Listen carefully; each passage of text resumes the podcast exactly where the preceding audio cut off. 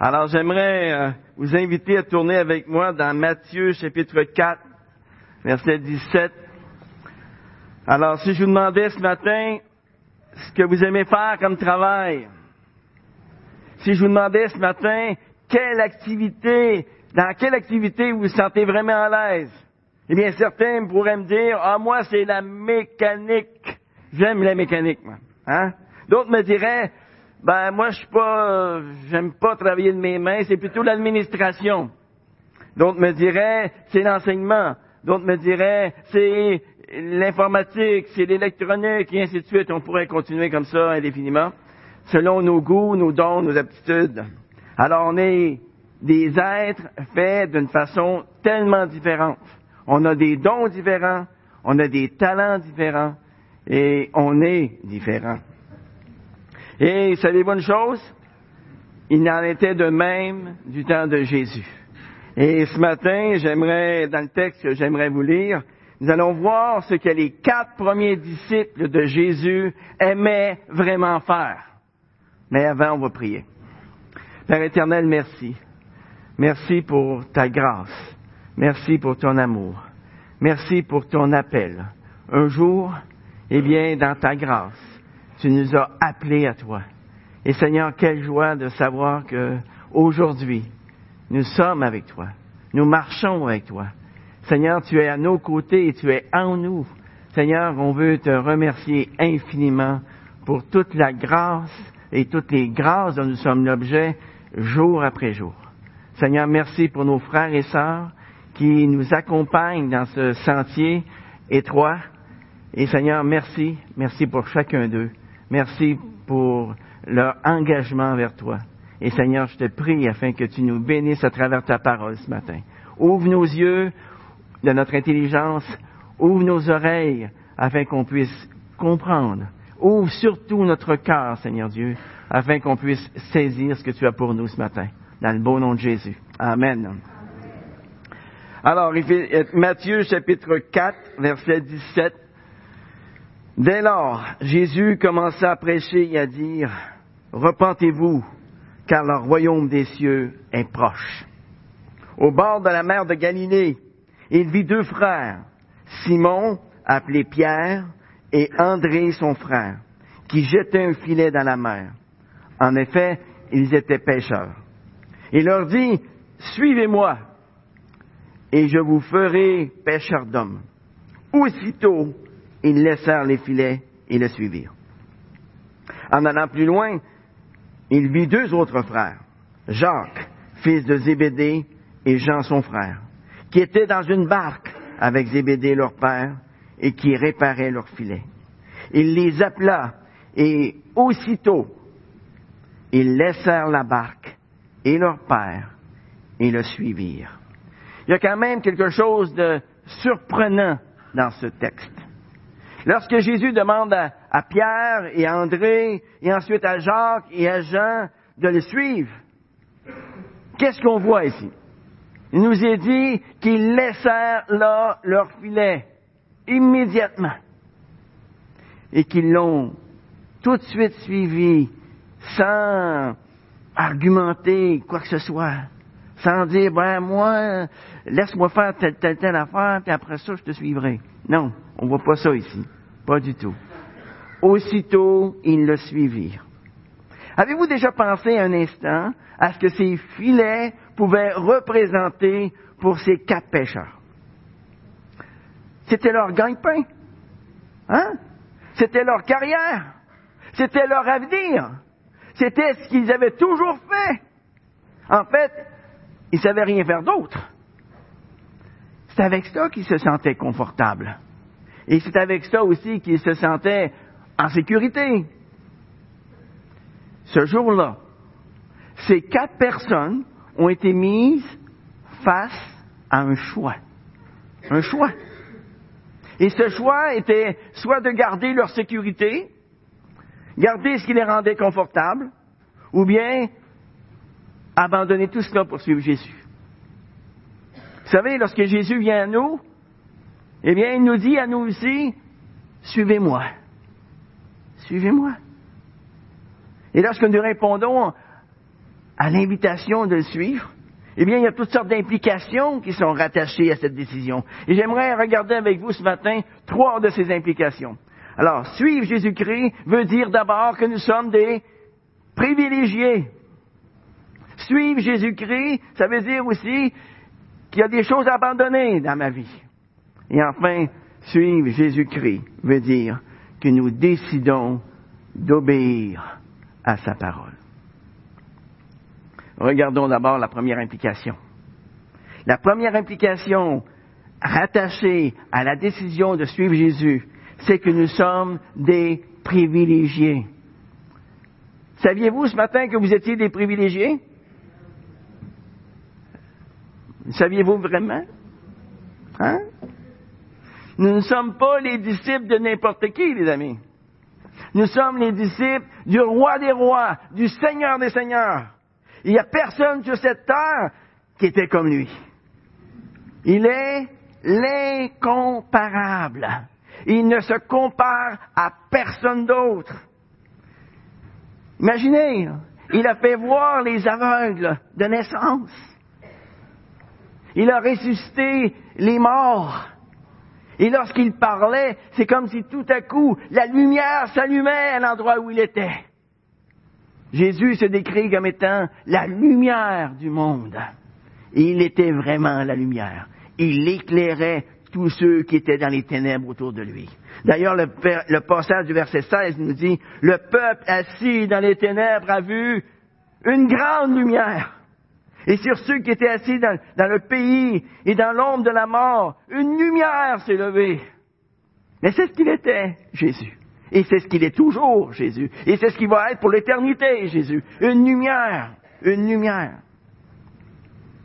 Même les gardes envoyés par ses ennemis pour l'arrêter ont dit de lui, jamais homme n'a parlé comme cet homme. Jamais homme n'a parlé comme cet homme. Suivre Jésus-Christ, les amis. C'est le résultat d'avoir compris la grâce qui nous était faite de la part de Dieu. Pour nous qui l'avons évité dans notre vie, l'enfer n'existe plus. Le ciel nous est grand ouvert.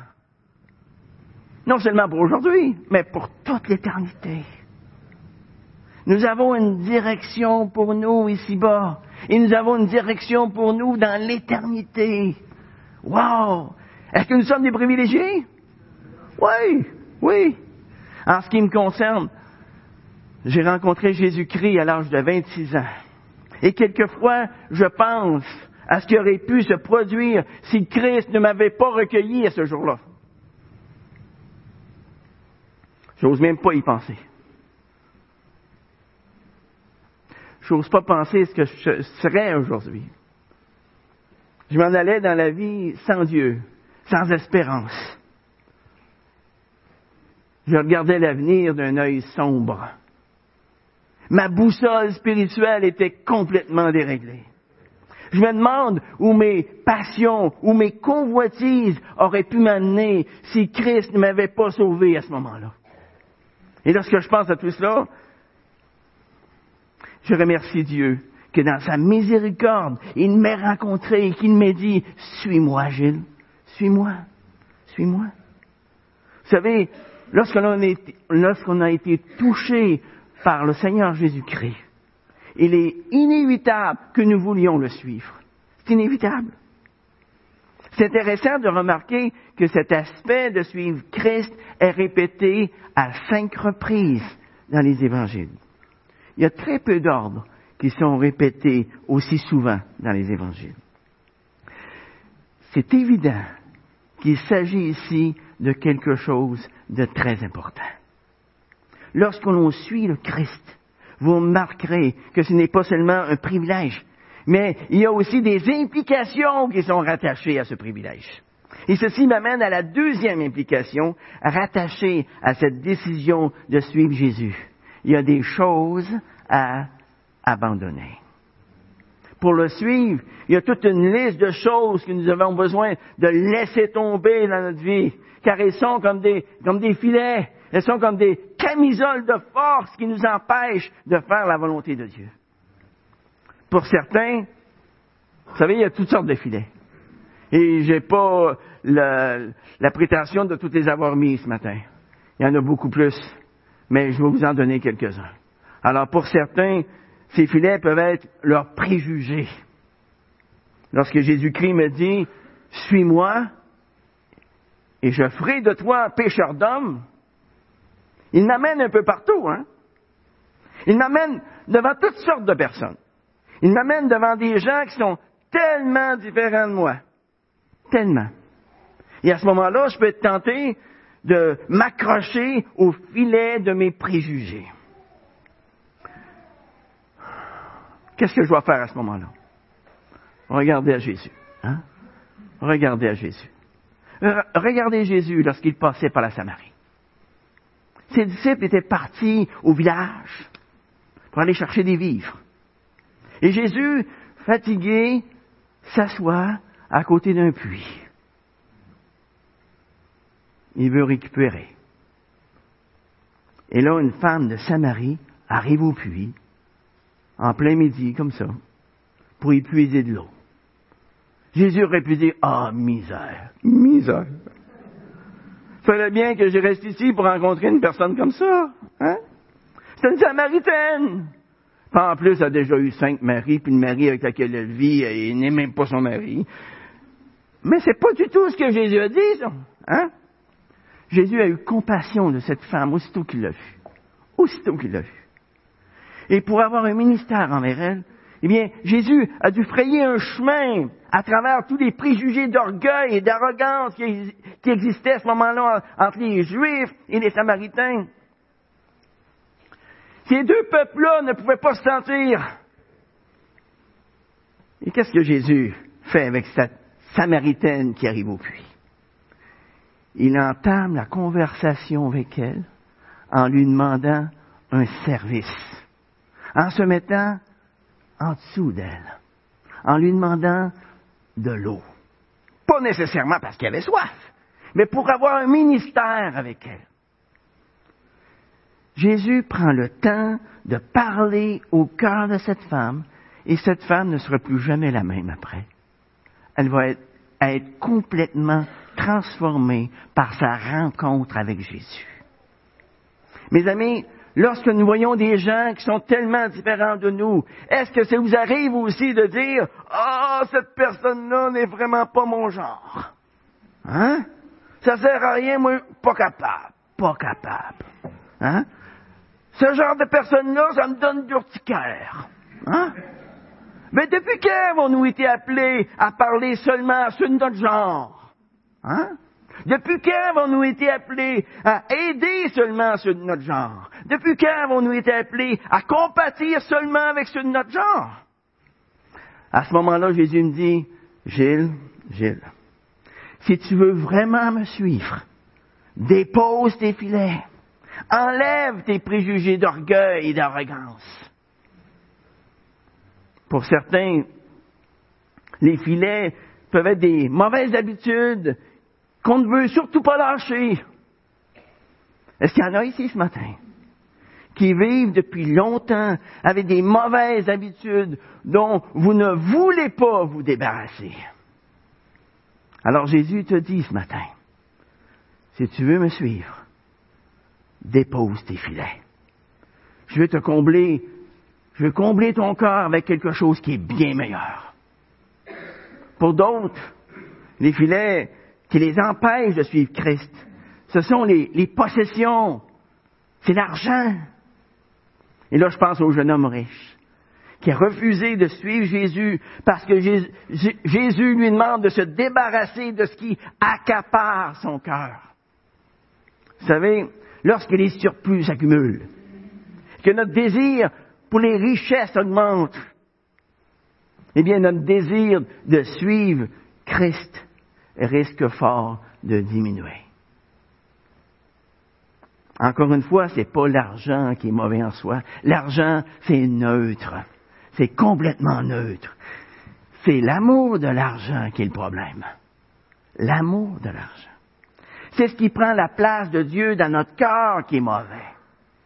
Pour d'autres, les filets qui les empêchent de suivre Christ, c'est la recherche de la gloire.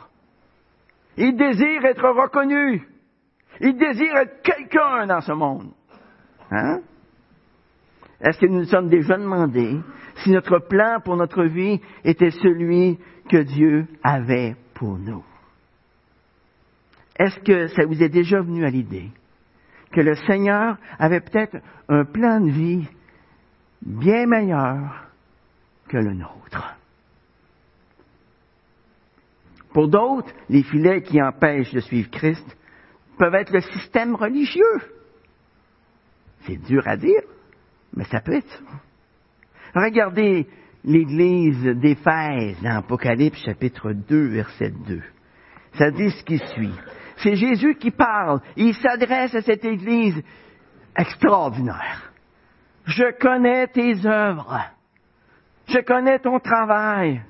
Je connais ta, ta persévérance.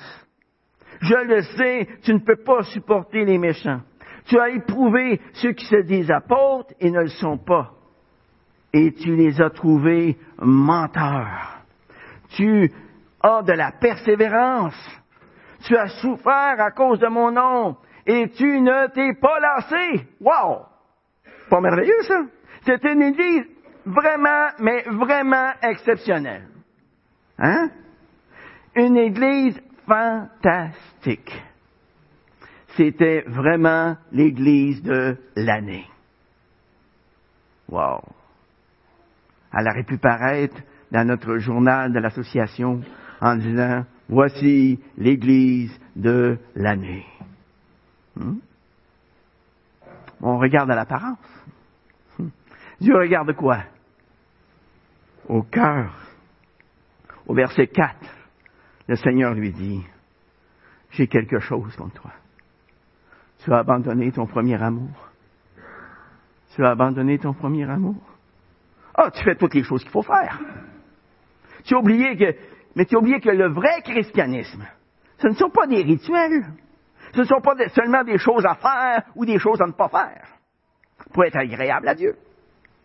C'est avant tout une relation intime, une relation profonde avec moi, Jésus-Christ. C'est ça le vrai christianisme. Est-ce que les gens qui nous entourent voient seulement nos habitudes rituelles? Ou bien est-ce qu'ils voient Jésus-Christ à travers nous? C'est la question. Ce que les gens autour de nous ont besoin de voir, c'est Christ en nous. Hein? C'est un christianisme vécu. C'est un christianisme en action, en vérité. C'est ça qu'ils ont besoin de voir. L'authenticité. L'authenticité. Quels que soient les filets que nous devons abandonner, que nous devons laisser derrière nous, il nous faut les voir à la lumière de qui est Jésus-Christ et de ce qu'il a fait pour nous, de ce qu'il représente pour nous. Par exemple, est-ce que j'apprécie l'argent? Eh bien, comparé à la pauvreté, je préfère l'argent. Hmm? Mais comparé à Christ, alors il n'y a, plus de comparaison, je préfère Christ. Est-ce que j'aime avoir des amis? Eh bien, comparé à la solitude, euh, je préfère et de loin avoir des amis. Mais comparé à Christ, je préférerais vivre seul pour marcher avec lui. Car il y a beaucoup plus de valeur que tous les amis que je peux avoir. Est-ce que mes plans pour l'avenir sont importants? Bien sûr qu'ils sont importants. Comparé à une vie sans but, une vie sans direction, je préfère avoir des plans bien établis. Mais comparé aux plans que Christ a pour moi, il peut tous les avoir, mes plans. Hein? Car je sais que ses plans, lui, sont bien meilleurs que les miens.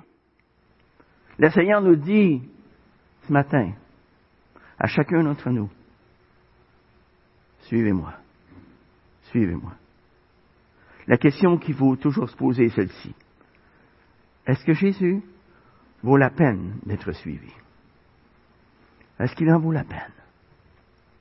Et ceci nous amène à la troisième implication de suivre Jésus-Christ suivre Jésus-Christ implique que nous décidons de lui obéir. C'est un choix. Nous décidons de lui obéir.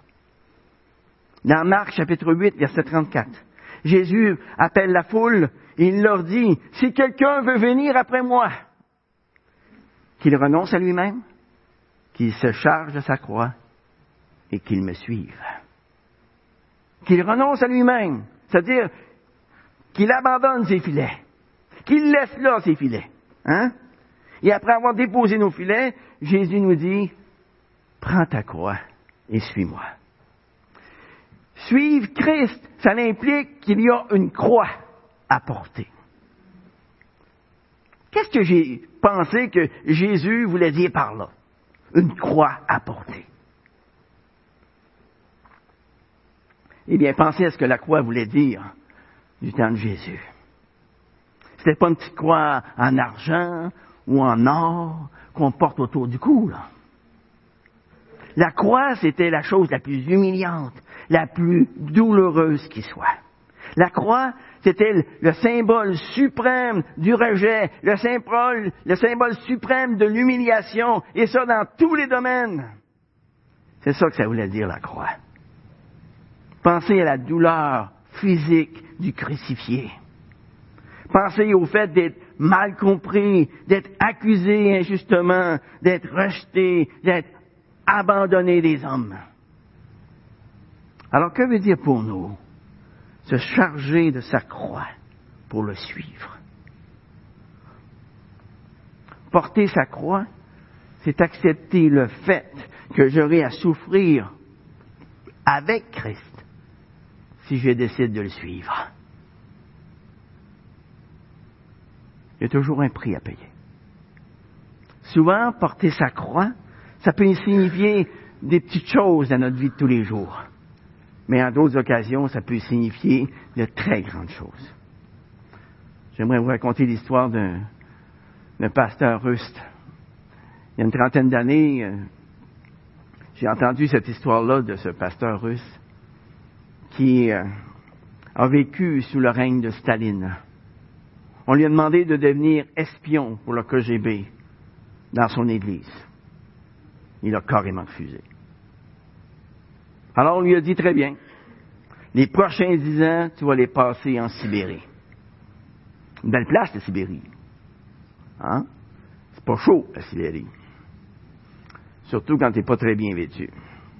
En plein hiver, ils l'ont emmené dans un camp en Sibérie, où il a été forcé de marcher à travers la campagne avec aucun soulier dans ses pieds.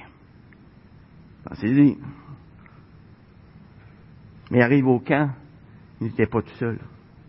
Il y avait tout un groupe de chrétiens avec lesquels il, pouvait être en communion. Et durant toutes ces années d'emprisonnement, eh bien, Staline les a envoyés un peu partout pour construire des bâtiments. Vous savez ce qui est merveilleux? C'est qu'il y a eu des centaines d'églises qui ont été le résultat du témoignage de ces prisonniers. Dieu ne gaspille pas notre souffrance. Dieu ne gaspille pas notre souffrance. C'est comme si Dieu avait dit, comment est-ce que je peux amener l'Église en Sibérie? Eh bien, Dieu s'est servi d'un Staline pour accomplir son plan. Pour envoyer des implanteurs d'Église comme missionnaires là-bas le mal que Staline voulait faire à ses chrétiens. Dieu l'a changé en bien afin que l'Évangile se répande un peu partout en Sibérie.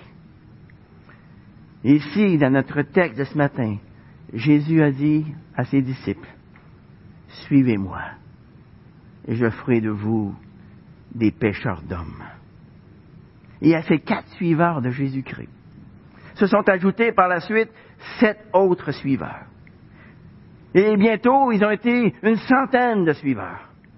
Et bientôt, ils ont mis tout l'Empire romain sans dessous-dessous parce qu'ils suivaient Jésus-Christ. Je veux que vous sachiez, les amis, qu'il n'y a aucun séminaire, aucune conférence, aucun programme d'évangélisation ou quoi que ce soit qui puisse aller de l'avant s'il n'y a pas d'abord ce prérequis que nous sommes des suiveurs de Jésus-Christ. C'est le prérequis. Jésus a dit, suivez-moi d'abord.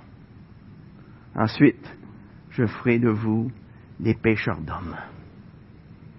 La question en ce qui concerne l'évangélisation n'est pas est-ce que je suis prêt à évangéliser Non, la question en ce qui concerne l'évangélisation est plutôt est-ce que je suis prêt à suivre Jésus-Christ coûte que coûte, sans aucun compromis? C'est ça la question. Si nous suivons Jésus-Christ en faisant des compromis, nous ne serons tout simplement pas crédibles aux yeux de ceux que nous voulons évangéliser. Il y a un proverbe qui dit, que tu fais parle si fort que je n'entends pas ce que tu dis. Est-ce que vous connaissez l'Ilias Trotter? Est-ce qu'il y a quelqu'un ici qui connaît l'Ilias Trotter? Ah, maintenant, il a entendu mon premier sermon, il la connaît. Alors, mais très, très peu de gens en ont entendu parler. Mais il ne devait pas en être ainsi au commencement au point de départ. Aujourd'hui, si vous tapez son nom sur Internet, eh bien, vous allez, vous allez avoir une belle description de cette personne. Lilia Trotter était une étudiante en art dans l'Angleterre du 19e siècle. Le professeur et artiste bien connu, John Ruskin, l'a tout de suite reconnu comme étant une élève extrêmement douée. Il l'a prise sous son aile, il l'a vu sa capacité fleurir en peu de temps.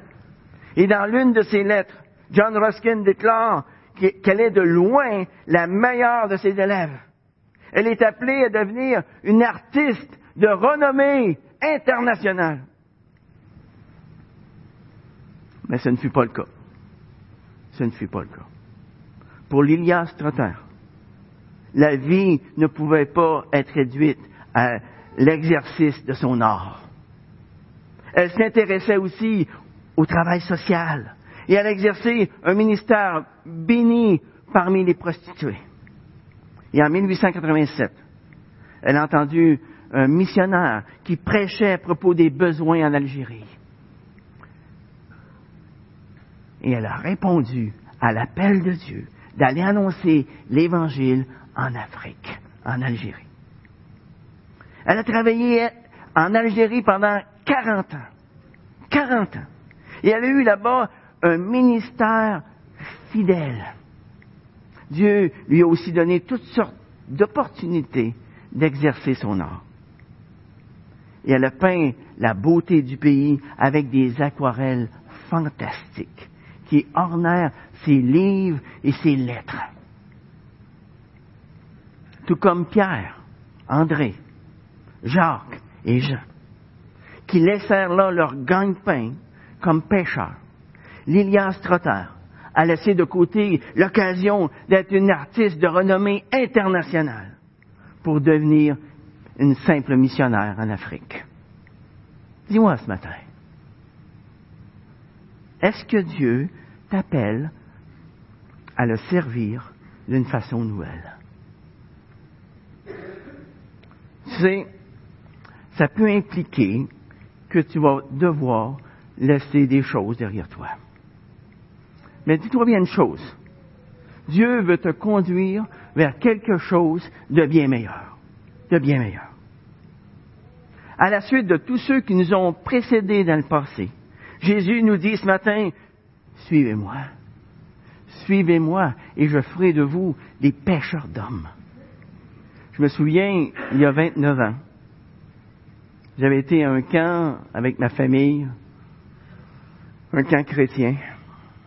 Et là, durant la semaine, j'ai ressenti l'appel de Dieu d'une manière que je n'avais jamais ressentie auparavant. Jamais. Jamais. Et là, j'en ai parlé avec ma femme. J'en ai parlé ensuite avec ma famille, mes jeunes enfants. Vous savez, nous étions placés face à un choix. J'étais placé face à un choix. Continuer dans l'enseignement et avoir une retraite plus ou moins dorée euh, une quinzaine d'années plus tard. Ou bien quitter ma sécurité pour le suivre. Faire un pas dans le vide. Un pas dans le vide. Et ma femme et moi, nous avons choisi d'obéir. J'ai terminé l'année pour laquelle je m'étais engagé à l'école. Et ensuite, j'ai démissionné de mon emploi. Est-ce que ma vie a été par la suite un, long fleuve tranquille? Un jardin de roses sans épines? J'aimerais bien vous dire oui ce matin. Mais la réponse est non. La réponse est non. J'ai vécu des moments extrêmement difficiles où j'ai vraiment eu le goût de tout lâcher. Mais à chaque fois, à chaque fois, le Seigneur m'a soutenu. À chaque fois, le Seigneur m'a rappelé un verset dans la Bible qu'il m'avait donné au tout début de ma vie chrétienne. Et ça m'avait tellement frappé, ce verset-là, que je l'avais pris par cœur. Ne crains rien, car je suis avec toi. Ne promène pas des regards inquiets, car je suis ton Dieu. Je te fortifie, je viens à ton secours. Je te soutiens de ma droite triomphante. Wow.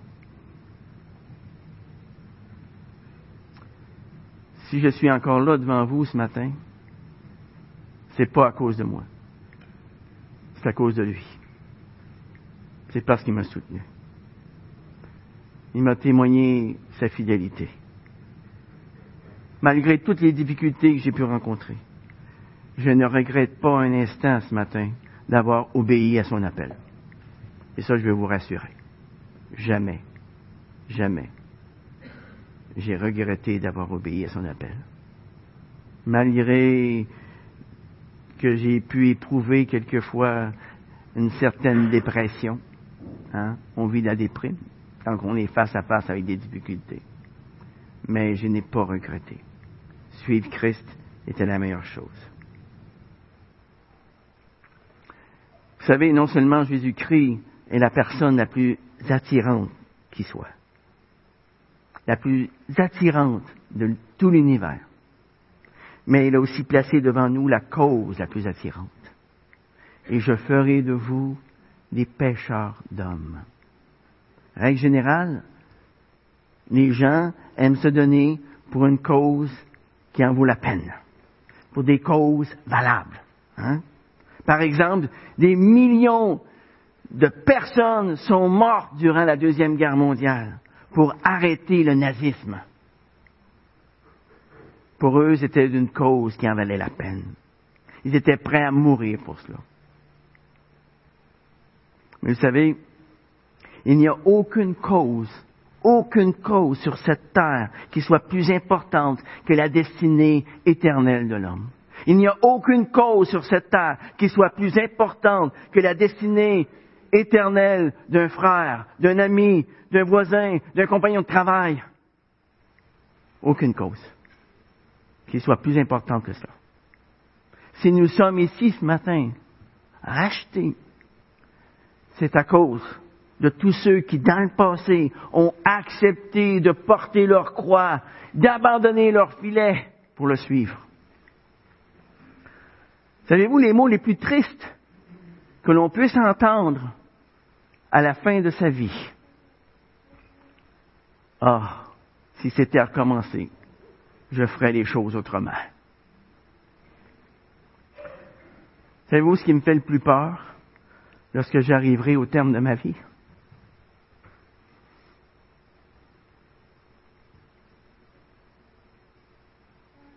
Ça fait peur, l'ami ce serait de regarder en arrière. Et là, de me rendre compte que je n'ai pas utilisé au maximum mon potentiel pour Christ. Parce qu'il y avait des filets que je ne voulais pas abandonner. Ce serait d'arriver au terme de ma vie et de me dire, ça aurait pu. Ça aurait pu être tellement différent. Tellement. Si je, seulement j'avais laissé tomber tous mes filets. Si seulement j'avais décidé de suivre Christ sans aucun compromis. Prions.